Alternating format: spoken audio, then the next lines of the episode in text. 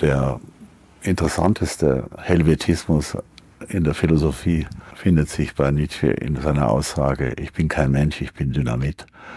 Denn äh, Dynamit ist der Beitrag der, wenn man so will, der, der, der Schweiz sozusagen zur, zum modernen Verkehrswesen. Ja. Also er sagt nicht, dass er die Welt in die Luft sprengt, sondern ich bin Dynamit heißt es bei ihm, ich, ich versetze zwar keine Berge, aber ich durchbohre Berge und zwar so, dass man dann mit einer erhöhten Verkehrsfähigkeit auf der anderen Seite herauskommt. Ja, ich bin Dynamit. Ich öffne den, ich öffne die Straße in den Süden. So muss man das übersetzen.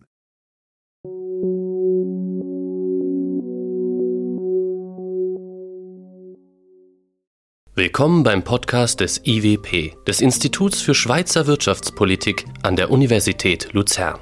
Bereits im Landesnamen trägt die Eidgenossenschaft das Geheimnis modernen Zusammenlebens, sagt Prof. Dr. Peter Sloterdijk im Gespräch mit dem Philosophen Dr. René Scheu. Eine Eidgenossenschaft sei im Kern eine Zusammenkunft von erwachsenen und freien Bürgern, die sich treffen, um gemeinsam über die Formen des Miteinander zu beraten. Warum die Schweizer Vorstellung von Souveränität daher mit der der Europäischen Union kollidieren muss, erklärt Peter Sloterdijk im Podcast.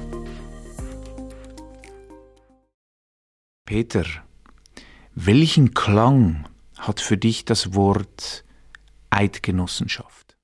Was ist eine Eidgenossenschaft? Das Besondere an, an den Schweizer Verhältnissen ist eben dies, dass die Schweizer äh, sozusagen das, das Geheimnis einer Staatsbildung bereits in ihrem Namen tragen. Alle, viele andere äh, Nationen moderne Typs nennen sich entweder immer noch ein Reich oder haben einen historischen Namen wie, wie, wie France oder Brittany, ja, oder die Vereinigten Staaten von Amerika. Sie nennen sich also Staaten oder sie nennen sich Republik.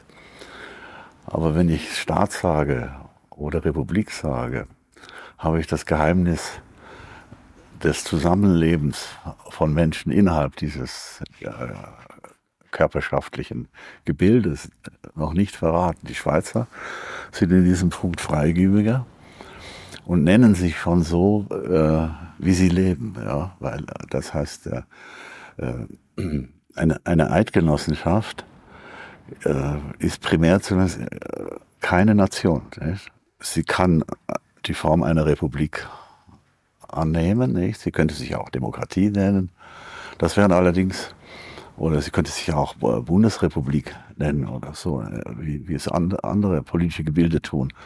Aber in dem Wort der, der, der Eidgenossenschaft sieht man einen ganz anderen Vorgang. Ja, man sieht nämlich, dass eine Zusammenkunft, in der Regel von erwachsenen Personen, vielleicht aber auch mit ihrem familiären Anhang, und die stehen auf einer großen Lichtung sich gegenüber und versprechen sich gegenseitig die Formen des Zusammenlebens miteinander zu entwickeln. Ja, also das ist eine ganz ungeheuerliche äh, Ta Tatsache. Nun, worin genau besteht die Bedeutung des Eids? Dass dieses in der Form eines Eides belegt wird, ja, äh, ist insofern auch äh, von hoher Bedeutung, weil Menschen früher mit dem Eid sozusagen ihre ganze Person verpfänden konnten. Ja. Heute vor Gericht leistet man Eide oder Meineide, wie es halt gerade kommt. Nicht? Aber in der äh, mittelalterlichen Kultur und auch in der Zeit, als die, die Schweiz entstanden ist, aus der mittelalterlichen Versammlungsidee heraus, ne? Äh, das Schwören so wichtig ge geworden mhm. ist. Ja? Weil das Schwören ist ja auch eine Sache, die bei der Angelobung zum Beispiel eines Vasallen zu einem Herrn eine äh, enorme Bedeutung annimmt, ja, weil er äh, sozusagen sein, sein Leben, seine, seine Existenz aufs äh, verpfändet im Eid. Ja. Was übrigens auch äh, eine theologische Implikation hat. Nicht? Denn wer den Eid bricht, ist nach traditionellem theologischen Verständnis in das Lager Satans übergelaufen. Ja? Das heißt also, der, den muss nicht erst der Teufel holen, sondern der hat sich freiwillig in dessen Lager begeben. Nicht? Kurzum, also das, das, das Schwören äh, ist als politischer Akt deswegen so wichtig, weil die Schweizer Verfassung, auch der, der, der, Schweizer Landesname, dieser Konföderation eben diese Angelobung mit zum Ausdruck bringt. Ja, das tun andere politische Einheiten nie in der gleichen Explizitheit. Ja. Also wir haben in den, in den religiösen Traditionen immer noch so etwas wie äh, Firmungen oder Konfirmationen, aber reg regelrechte hm, Bürgerweihen oder so etwas finden in der Regel in westlichen Nationen nicht statt. Ja. Man bekommt mit dem 18. Lebensjahr mehr oder weniger automatisch äh, die politische Reife zugestanden oder zugesprochen oder zumindest zugeschrieben. Äh, unabhängig davon, ob äh, mhm. die, der persönliche Zustand der Person dem genügt. Ja. Aus der Schweizer Sicht sieht die Sache anders aus. Ich weiß zwar nicht, ob es äh, hier tatsächlich auch noch solche Eidrituale gibt, aber von der Konstitution her, nicht, vom, vom Landesnamen her selber ist äh, der Gedanke, immer noch da, dass die Menschen sich gegenseitig versprechen, mit zusammenzuleben. Mhm. Und sie sind nicht einfach nur eine zusammengewürfelte Sippe, wie aus den Nationen werden, nicht? sondern es ist eine, eine Gruppe von urteilsfähigen, erwachsenen Personen, die in Kenntnis äh, der Kosten und der Schwierigkeiten äh, sich gegenseitig die Bemühungen um das Zusammenleben versprechen. Was hat es mit dem Genossenschaftlichen auf sich? Ja, weil in, in der genossenschaftlichen Orientierung ist das äh, äh, Rücksicht nehmen auf gemeinsame Interessen mit, mit zum Ausdruck gebracht. Ja. Also man könnte aber auch sagen, es ist eine Art unternehmerische äh, Idee in der genossenschaftlichen mit drin. Also das heißt, die Genossenschaft und das Unternehmen spiegeln sich ineinander und zwar äh, unter dem Oberbegriff des gemeinsamen Interesses. Und, ja, und das Gemeinwohl und gemeinsames Interesse konvergieren sollen, ist eigentlich hier auch schon eine, so wie eine verfassunggebende Idee. Man könnte eigentlich so sagen, es ist eine Verschwörung ja, im positiven Sinne. Verschwörungen heißen ja auch Konjurationen vom Lateinischen her. Und in der Konjuratio wird in der Regel ein, ein Putsch oder eine verfassungszerstörende Maßnahme geplant. Ja. Wenn man aber nun die Verschwörung äh, positiv wendet ja, und sagt, wir verschwören uns miteinander in einem guten Sinn, ja, in, in, Sinn dann hat man äh, ein Gemeinwesen gegründet, das sozusagen zwar auf einem Eid beruht, aber keine religiöse Gemeinde darstellt. Nicht? Das, das unterscheidet dann doch einen Staat von einer Kirche. Denn eine Kirche ist eine äh, Gemeinschaft von Getauften oder von, von Personen, die sich einer gemeinsamen Predigt oder einer gemeinsamen Inspiration, einer gemeinsamen Begeisterung aussetzen. Äh, so weit kann ein Staat nicht gehen. Oder wenn er, wenn er es tut, äh, ist er auf einem totalitären Abweg. Was kannst du mit dem Begriff der Willensnation anfangen? Ja, der Ausdruck Willensnation ist äh, in den übrigen deutschsprachigen Bereichen äh, nicht gut eingeführt. Das hat damit zu tun, dass äh, die, äh, die Deutschen, die Österreicher und, und andere sich nicht als eine Willensnation äh, verstehen, sondern äh, als geschichtliche Gebilde und im Wesentlichen als, als Kulturnation und als Kulturstaaten. Da ist ein viel höherer Faktor an äh, gemeinsamer kultureller Substanz vorausgesetzt. Ja. Das, die, die Schweizer Anomalie besteht ja äh, darin, dass man sich über die kulturelle Differenz, die jeder mitbringt, irgendwie erhebt. Und, und, und jenseits des, des Unterschieds das Gemeinwesen stiftet. Nicht? Äh, unter äh, deutschen Auspizien völlig äh, undenkbar. Nicht? Denn äh, um Preußen und Bayern zum Beispiel unter eine gemeinsame politische Klammer äh, zu bringen, äh, war ein, ja, sozusagen der, eine kollektive Psychose vonnöten, wie sie durch den Deutsch-Französischen Krieg von 1870 zeitweilig hervorgerufen worden war. Nicht? Und selbst danach, als äh, man wieder in äh, nüchternere Verhältnisse zurück, zurückgekehrt ist, blieb der Antagonismus zwischen dem Norden und dem, dem, dem Süden innerhalb der, der, der, des Deutschen Reiches äh, immer sehr, sehr lebendig. Und, und er lebt ja auch heute noch weiter in der, in der Gestalt äh, der Länderverfassungen, äh, die nicht immer konvergent sind. Ist die Schweiz eine politische Anomalie?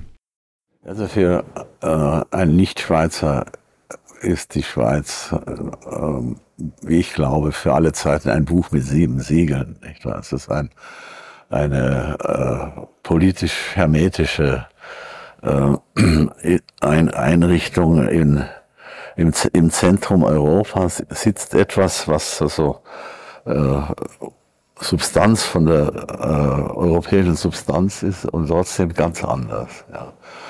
Das hat eben damit zu tun, dass hier die äh, Monarchie sich nicht so entwickeln konnte wie in, in, anderen Ländern.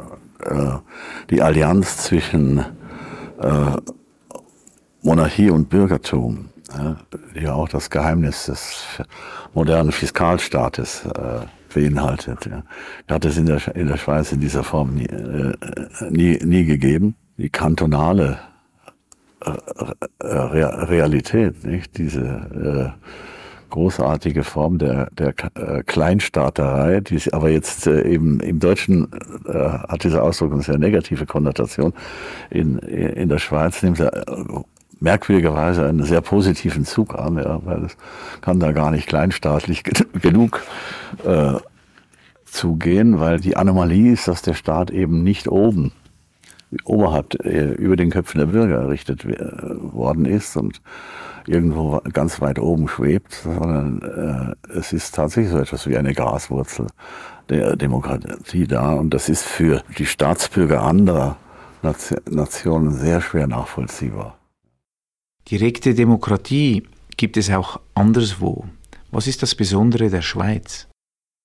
Also direkte Demokratie haben andere Länder äh, in sehr eingeschränkter Weise, insofern ja alle alle Nationen auf Kommunen beruhen. Nicht? Also, ich weiß nicht äh, die exakte Zahl äh, von Deutschlands äh, Bürgermeistern zu nennen, aber ich vermute, die liegen in der Größenordnung von 15.000.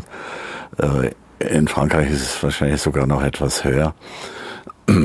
Also dieser hm, Regionalismus der Lokalpolitik ist ja ein gemeinsamer Zug äh, aller äh, modernen nationalstaatlichen äh, Systeme. Die Schweizer Anom äh, Anomalie, wenn man so sagen darf, beginnt eben da, damit, dass es schon auf der nächsthöheren Ebene, eben auch auf der Kantonalebene noch äh, immer noch direkte Demokratie gibt und äh, das Summum der Unbegreiflichkeit ist dies, dass eben der, der Bund selber immer, immer noch äh, diese Züge der, der direkten Demokratie sich gestattet. Überall sonst äh, hätten Politiker äh, äh, unendliche Angst vor dem Volk. Aber äh, die Schweiz hat offenbar keine Politikerkaste hervorgebracht, äh, die es nötig hätte, vor dem Volk Angst zu haben. Bei uns in, in, in, im Rest der Welt, wenn man so sagen kann, äh, der, der Rest der Welt äh, fürchtet die Völker. Ne? Und fast alle politischen Systeme haben etwas von einem Komplott zur Neutralisierung äh, von, von Volkes Meinung an sich. Ne? Äh, das, also der reine Komplottismus ist natürlich dann äh, in den, in den in Diktaturen verwirklicht und in der ähm, gesamten äh, äh, asiatischen äh, Hemisphäre, wenn man mal von, von Indien absieht.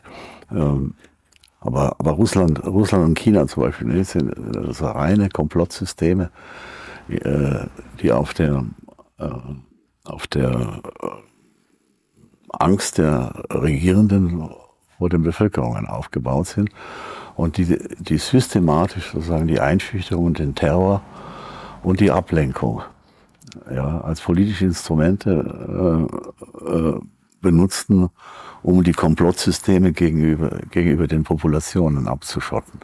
Ist die französische Revolution in der Schweiz geglückt, weil hier Citoyen leben? Die Schweizer Ausnahme besteht eben auch darin, dass hier eine über die Jahrzehnte hinweg, über vielleicht anderthalb Jahrhunderte schon, nicht, eine politisch denkende äh, Bevölkerung herangewachsen ist, denen nie eine demokratische äh, Form von oben gewährt worden ist. Ja, das heißt, sie haben ihre, ihre, äh, ihre Verfassung sich selber, sich selber gegeben, anders als zum Beispiel die Bundesrepublik Deutschland, bei der die äh, Entstehung der Verfassung als ein äh, Geschenk der Alliierten angeboten worden ist. Nicht? Man darf, darf nicht vergessen, dass auch die, äh, die, die Verfassung der Bundes, Bundesrepublik Deutschland durch die Alliierten gut geheißen werden musste, bevor sie in Kraft ge, äh, gesetzt werden, werden konnte. Mit anderen Worten, äh, überall, überall sonst sind die politischen Verhältnisse immer durchzogen von etwas, was von oben her gewährt worden war. Das scheint es hier in, in, äh, nur in sehr geringen Ausmaß zu geben. Und das heißt, also die Entfremdung äh, der Staatsebene von der Bürgerebene ist nie, nie so weit gediehen äh, wie, in, wie in anderen Teilen der Welt. Das Citoyen-Element, das Citoyen-Element, ja. Ja, die französische Revolution wollte das, das Bürgertum als politisches Subjekt souverän machen. Ne? Äh, das Scheitern der französischen Revolution äh, ist ja, wenn man so will, das, äh, das Hauptthema des 19. Jahrhunderts gewesen, so wie das Hauptthema des 20. Jahrhunderts das Scheitern der russischen Revolution gewesen ist. Die Franzosen haben äh, vier oder fünf Rückfälle in die Monarchie produziert im Laufe eines Jahrhunderts. Das ist für ein Land, äh, das sich äh, immer noch äh, von einem zentralen Ereignis 1789 äh, herleitet, doch eine bemerkenswerte Fehlleistung. Nicht wahr? Und wenn man Figuren wie de Gaulle und äh, mit, her mit, mit heranzieht, die sozusagen als kryptomonarchische Gestalten über ihrem Lande ge, äh, geschwebt sind, äh, könnte man sozusagen noch ein, eine republikanisch maskierte äh, Monarchie im 20. Jahrhundert hinzufügen. Frankreich hat seinen Citoyen-Traum äh, nicht, nicht verwirklicht. Es hat aber daraus den, den attraktivsten Exportartikel äh, gemacht, der jemals auf dem politischen Gebiet aufgetaucht war. Nicht?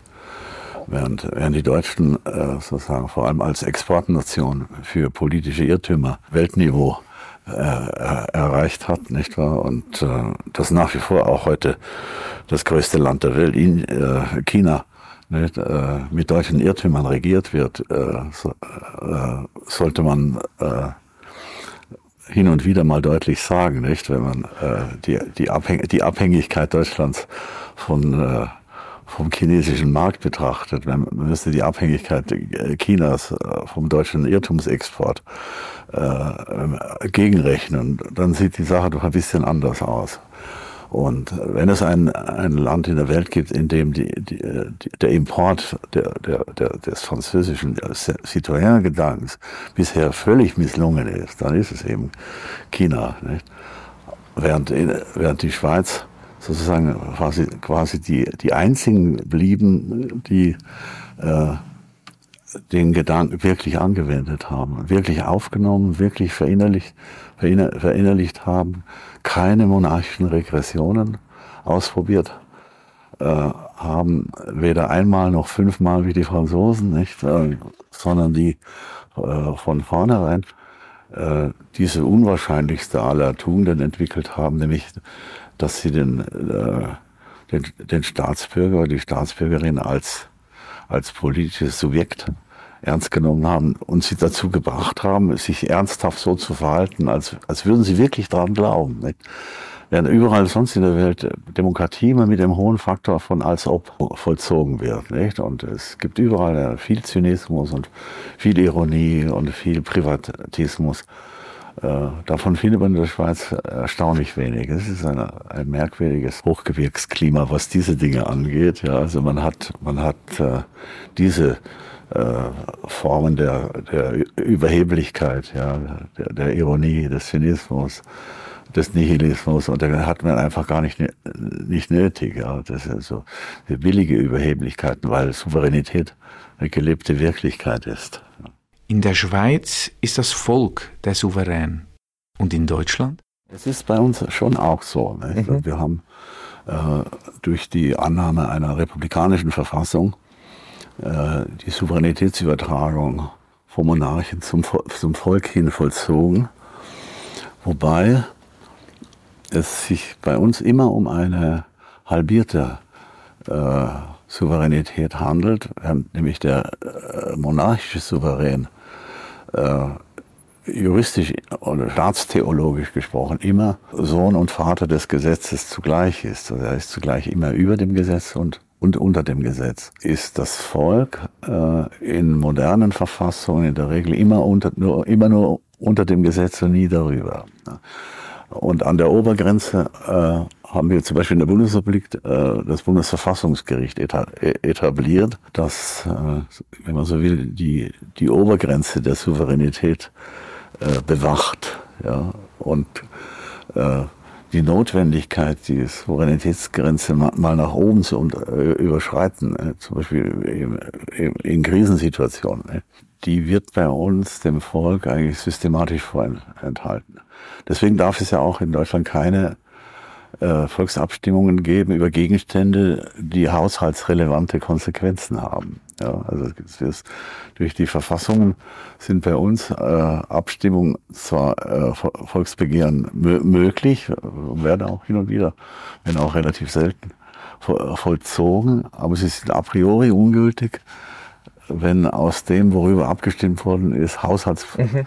haushaltspolitische Konsequenzen sich ergeben würden. Das Antworten, die Steuersouveränität steht, äh, wird, wird, wird, niemals, wird, äh, wird nur dem, der Staatsseite, nie dem Bürgertum äh, zugebilligt. Weswegen ich äh, seit langem mit der, mit der These hervorgetreten war, die wenig Gegenliebe erfuhr, äh, dass wir in, in steuerpolitischen Angelegenheiten äh, das Regime des, äh, des Feudalismus nicht ganz verlassen haben. Genau. Ja. Und dass äh, auf jeden Fall der, der, der, der lange Schatten des Feudalsystems auch über dem äh, über den äh, fiskalischen System äh, der Moderne und Postmoderne äh, sich ausbreitet. Wie passen die Schweiz und die EU zusammen? Ich will nach wie vor behaupten, dass äh, ohne die Schweizer Ausnahme äh, der, der gesamte äh, Raum politischer Theorie ungeheuer verarmt wäre. Ja, weil ohne den, ohne den Stachel der real existierenden äh, direkten Demokratie im Fleisch werden, werden alle anderen politischen Systeme notwendigerweise in, in, äh, in ihrem fiktionalistischen Politikansatz ja, also Demokratie als ob, äh, weiter bestärkt. Nicht? Und äh, wenn man diesen, diesen latenten Zynismus äh, des, der Routine-Demokratien äh, eindämmen will, äh, muss man die Schweizer Ausnahme äh, bewahren. Nicht? Also die EU und die Schweiz können sich vermutlich auf lange Sicht nie darüber einigen, was das Wort Souveränität bedeutet. Und, und solange das so ist, äh, wäre es fatal, äh, die, die Schweiz sozusagen in den großen EU-Suppentopf hineinzuwerfen, um diese, dieses Konzentrat Schweizer äh, Souveränitätsverständnis aufzulösen in, in, der allgemeinen europäischen Brühe. Denn äh, denn dann entsteht auch hier Demokratie als, als, als ob. Ja, und, das, und es entsteht auch hier das, das Gefühl, das zum Beispiel in Frankreich, aber auch in Großbritannien so stark ist, äh, dass äh, die Hälfte der Bevölkerung sich nicht politisch vertreten fühlt. Ja. Das ist ja der, das, das Elend äh, der Vereinigten Staaten von Amerika, aber auch das französische Elend. Überall, wo Mehrheitswahlrechte äh, im äh, resoluten Maßstab ange angewendet werden, ja, äh, fallen alle äh, Verliererstimmen unter, unter den Tisch. Nicht? Und das, das kann und darf eigentlich in, in einem äh, sinnvollen Repräsentativsystem erst recht nicht sein. Ja. Wenn es, aber wenn es schon in dem Repräsentativsystem so, so, so schief läuft, nicht? Wie würde es denn, was würde passieren, wenn die, die Schweiz anfangen würde, äh, solche Verhältnisse hier zu, äh, zuzulassen. Ja. Wie hältst du es mit der Figur des Wilhelm Tell? Nun, also Wilhelm Tell war immer äh, seit vor den Tagen des deutschen Idealismus an so ein, ein Modell Schweizer, so wie äh, Andreas Hofer, so ein Modell Tiroler. Er war eigentlich ähm, nur insofern populär, als er äh, für eine gewisse Zeit lang die Möglichkeit bot, die Idee des Tyrannenmordes auf die Schweizer abzuschieben. Ja. Denn, äh, wie sagt äh, der, äh, der Tell äh, dem, dem Gessler, äh, wenn er, als der ihn fragte, warum er den zweiten Pfeil her hervorgezogen hatte bei seinem äh, Apfelschussversuch. Nicht? Und da sagt er sehr schön, mit diesem zweiten Pfeil erschoss ich euch, wenn ich mein liebes Kind getroffen hätte. Ja.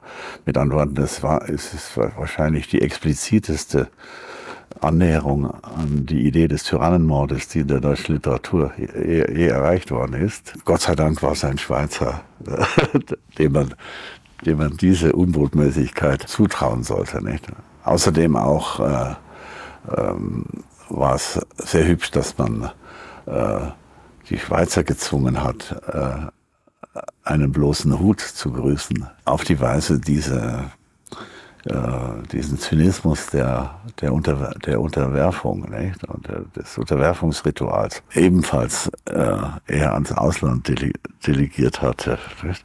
Aber es waren natürlich sehr deutsche Angelegenheiten weil gerade äh, die deutsche Nation anders als die, als die, äh, als die schweizerische eine äh, sozialpsychologische Komponente besitzt, äh, die man sozusagen mit dem Ausdruck der Untertänigkeitsneurose äh, ziemlich treffend wiedergeben kann. Ja? Also das Untertänigkeitsproblem äh, ist aber, so, so, so viel man weiß, kommt also in der Liste der Schweizer Pathologie nicht vor.